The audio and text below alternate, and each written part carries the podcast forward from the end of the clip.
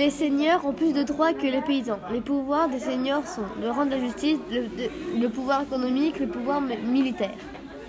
Le seigneur a le droit de prélever des impôts. Banalité, il les prélève chaque fois que les paysans utilisent le four et le moulin du seigneur. Le seigneur a le droit de faire la guerre pour défendre la seigneurie.